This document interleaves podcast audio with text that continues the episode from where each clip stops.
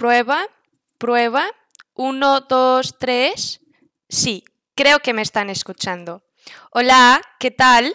Vengo hoy aquí para hablar de cómo y cuándo se descubrieron algunas de las islas del archipiélago de las Azores y para os contar una pequeña curiosidad. Espero que lo disfruten. Gracias.